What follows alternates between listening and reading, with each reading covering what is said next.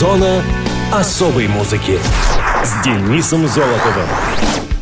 Привет, это Денис Золотов. Вы в зоне особой музыки. А на улице-то постепенно теплеет. Неужели весна пришла вступать в свои законные права? Пора бы. Апрель месяц, засиделись мы в холоде что-то. А на Филиппинах сейчас хорошо. Там, кстати, сегодня день доблести и мужества. А в Финляндии день финского языка. Лямпимат онителут. Наши теплые поздравления. Также в мире отмечают День Уинстона Черчилля и День китайского миндального пирожного. Как говорится, сладкого и покурить, пирожное и черчилльскую сигару. А теперь обратимся к датам и событиям первой недели апреля. Вперед! Мус-именинник. 4 апреля 1952 года родился Гэри Мур, ирландский гитарист-виртуоз, певец, автор песен, который внес заметный вклад в развитие блюз-рока. В 8 лет Роберт Уильям Гэри Мур начал осваивать акустическую гитару. В 14 у него уже была электрогитара. И с этого времени мальчик научился играть на стандартных праворуких гитарах, несмотря на то, что он был левшой. Как и большинство своих сверстников, Гэри увлекался музыкой Элвиса Пресли и The Beatles. После того, как он посетил концерты Джимми Хендрикса и Blues Breakers Джона Мейла, Мур стал играть блюз-рок. Первой группой гитариста была школьная Granny's Intentions — за которой в 68-м последовала блюзроковая команда Skid Row. Уже после ухода вокалиста Фила Лайната группа записала два альбома, но потом Мур основал фолковую команду Dr. Strangely Strange, после чего в 73-м последовала The Gary Moore Band. Стиль раннего Гэри Мура представлял собой вариацию на тему саунда Джеффа Бека, однако к середине 70-х, под влиянием Карлса Сантаны, Гэри выработал собственную узнаваемую манеру, пронзительный и вместе с тем очень лиричный стиль, идеально подходивший для формировавшегося в те годы and Heavy. В январе 74-го Лайнет пригласил Мура в Thin Lizzy на место Эрика Белла, но через 4 месяца гитарист ушел в Colosseum 2 Джона Хайсмана, где записал три альбома. На пластинках 76-го и 77-го есть и его вокальные партии. В январе-мае 77-го Гэри Мур снова работал в Thin Lizzy, но затем снова ушел в Colosseum 2 вернулся в августе следующего года, а через год опять ушел. В 79-м и 80-м Мур работал в составе американской хардроковой группы G-Force, с которой записал одноименный диск. В октябре 82-го музыкант подписал сольный контракт с Virgin Records и выпустил альбом Corridors of Power, в котором участвовали мастодонты рока. Несмотря на то, что большинство муровских гостей тяготело к жесткой готической форме харда, музыка Гэри получалась безобидной и выгодной в коммерческом отношении. В 90-м Мур выпустил альбом Still Got the Blues. Это ровная и сильная работа, стилизованная под хэви блюз. В 97 году появился альбом Dark Days in Paradise, который вызвал яростное возмущение давних поклонников музыканта. Мур предстает на нем в амплуа вокалиста, отодвинув гитару на второй план — по стилистике альбом напоминает творчество Карлоса Сантаны и Эрика Клэптона, но гораздо более эклектичен. Интересные необычные мелодии и богатые аранжировки придают альбому в целом некий шарм, который, однако, многими был воспринят как уход автора в эстрадную и чисто коммерческую музыку.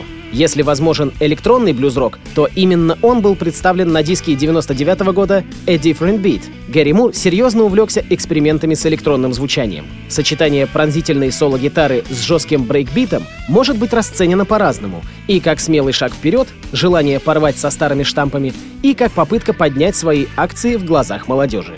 В 2004 году вышел диск Power of the Blues, все треки на котором были новыми, но сыгранными в старом, характерно муровском стиле блюз-рока. В 2010 году Гэри Мур проводит турне по восьми городам России — Пермь, Красноярск, Владивосток, Хабаровск, Новосибирск, Екатеринбург, Ростов-на-Дону и Москва. Скончался музыкант в воскресенье, 6 февраля 2011 года, в возрасте 58 лет.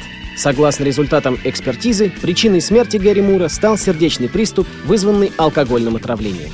25 февраля 2011 года Гэри Мур был похоронен на кладбище маленькой деревни в окрестностях Брайтона, Англия. Вспомним ирландского маэстро и послушаем композицию «Still Got the Blues».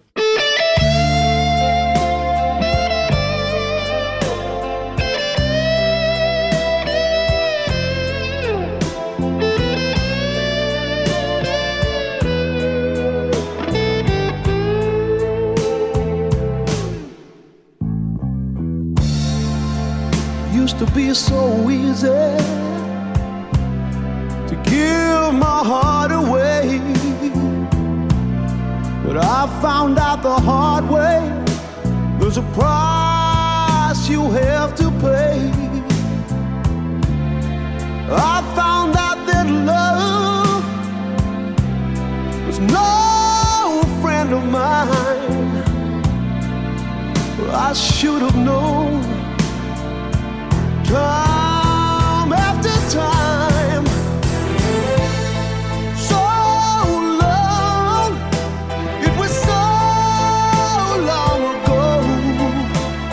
I've still got the blues for you.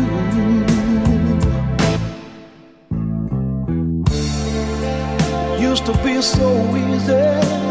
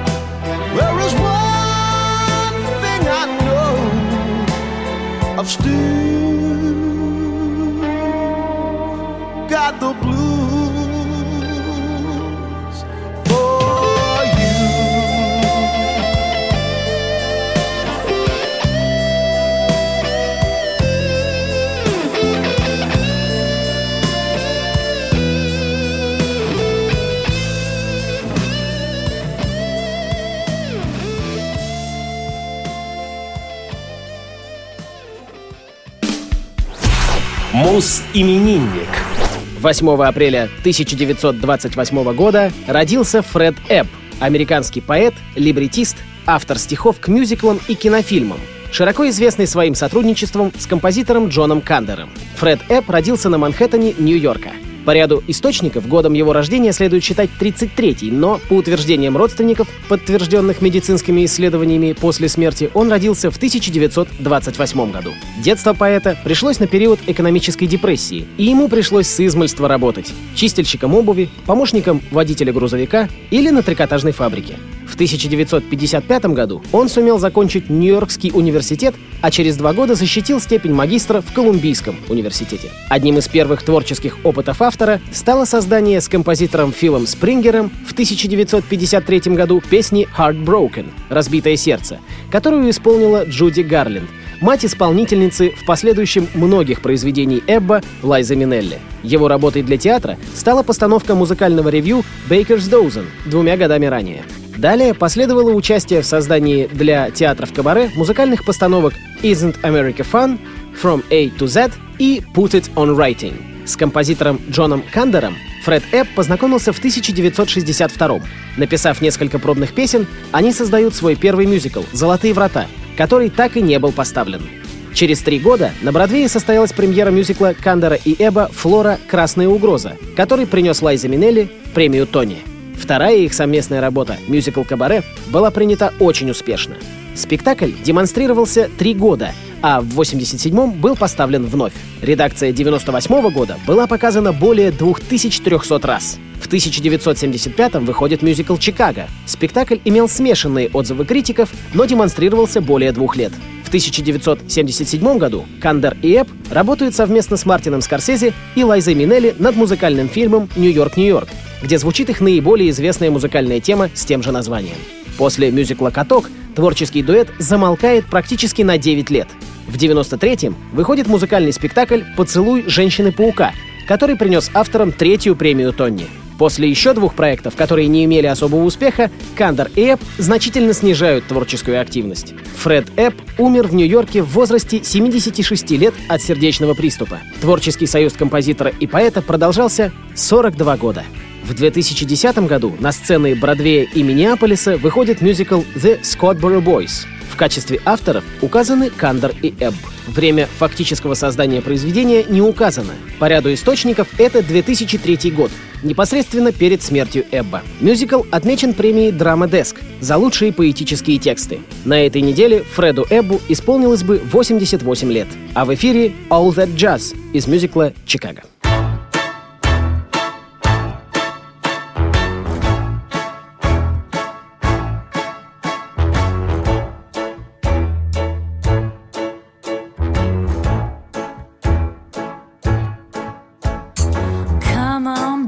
Why don't we paint the town?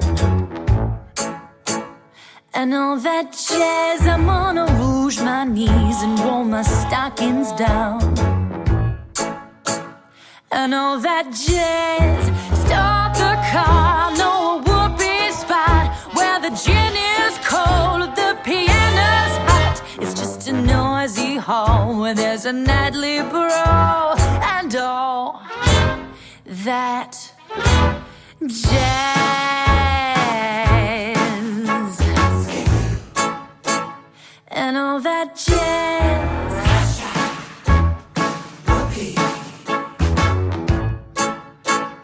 And all that jazz.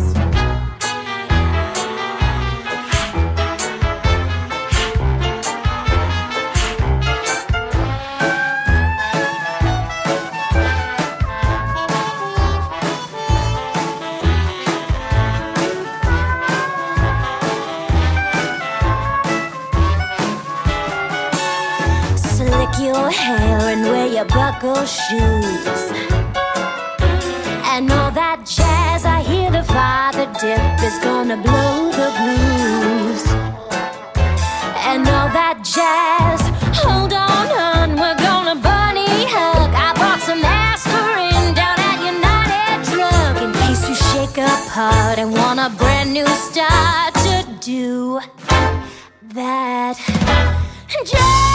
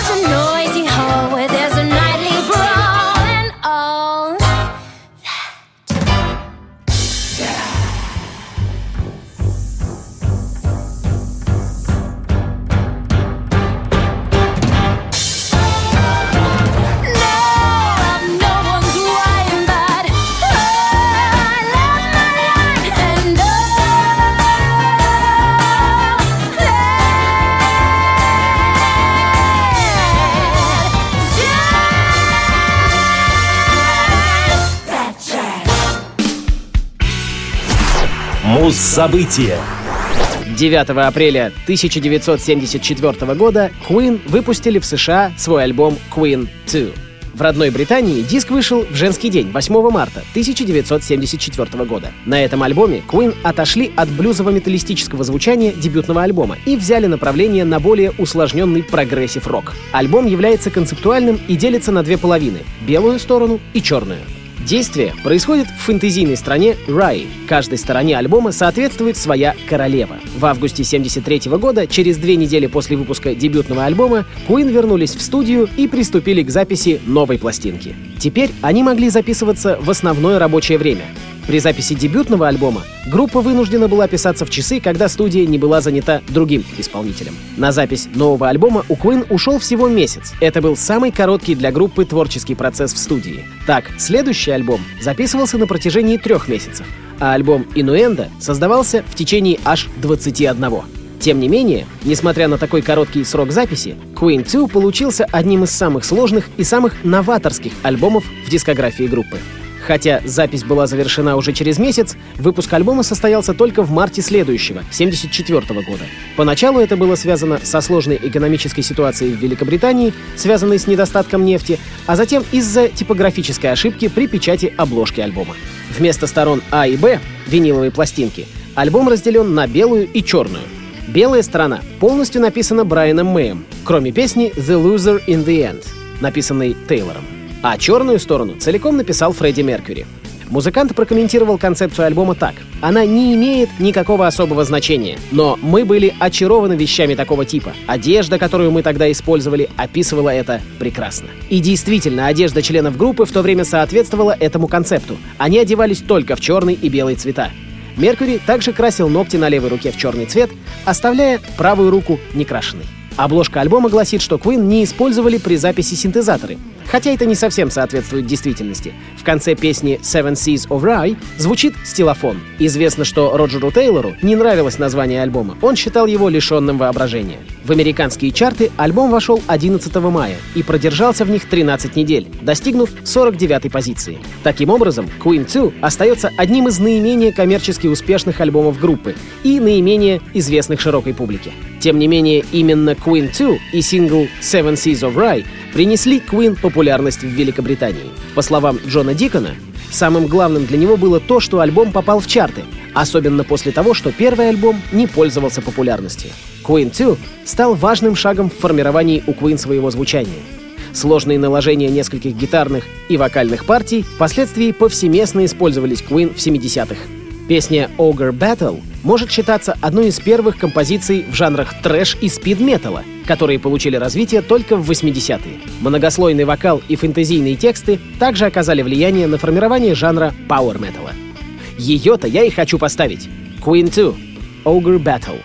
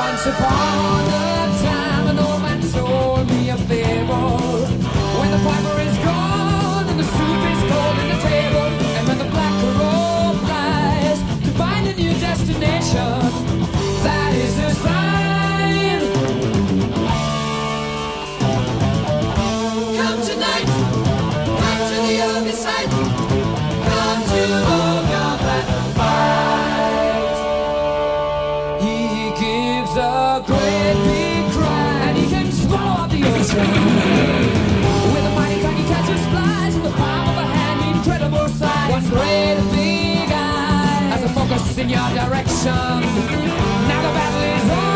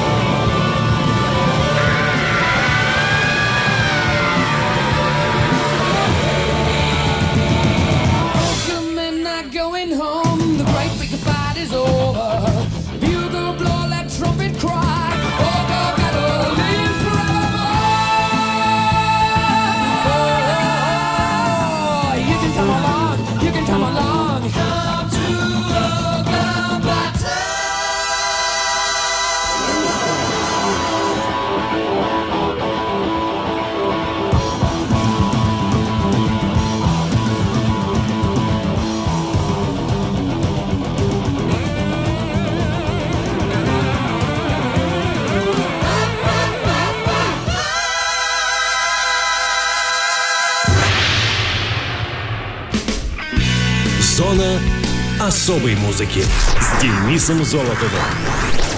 А на сегодня все. С вами был Денис Золотов. Слушайте хорошую музыку в эфире Радио ВОЗ.